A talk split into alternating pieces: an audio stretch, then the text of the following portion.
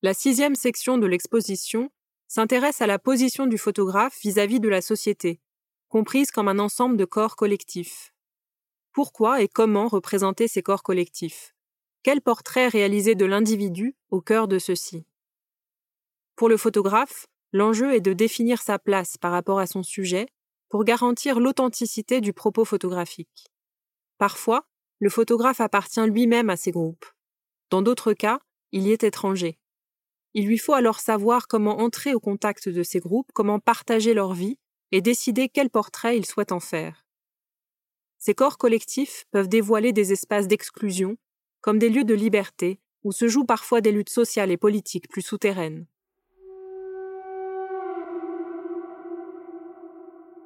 Les photographies de Gordon Parks et de Roy de Carava, exposées au milieu de cette section, en sont des exemples saisissants. Dans les années 1950 et 1960, aux États-Unis, les deux hommes, tous deux afro-américains, ont été des témoins très engagés de la marginalisation des populations noires dans le quartier de Harlem à New York. En côtoyant quotidiennement les sujets qu'ils photographient, ils incarnent une certaine façon d'être du photographe dans la société et témoignent des devoirs de l'artiste envers celle-ci. Leurs images révèlent aussi la multiplicité des canaux de diffusion de la photographie à cette époque.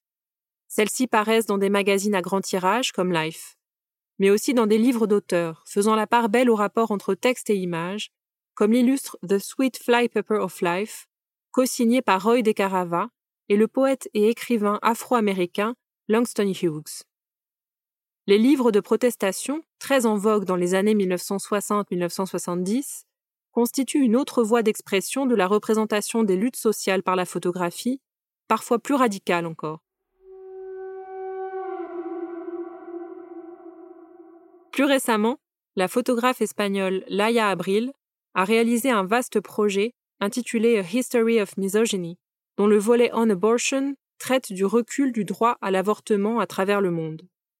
Ces installations, qui associent portraits, objets et textes, lui permettent de mettre en lumière des histoires personnelles vouées à être tues du fait de la stigmatisation sociale. Les récits intimistes auxquels l'artiste parvient à avoir accès se mêlent à des histoires plus universelles d'oppression et de violence.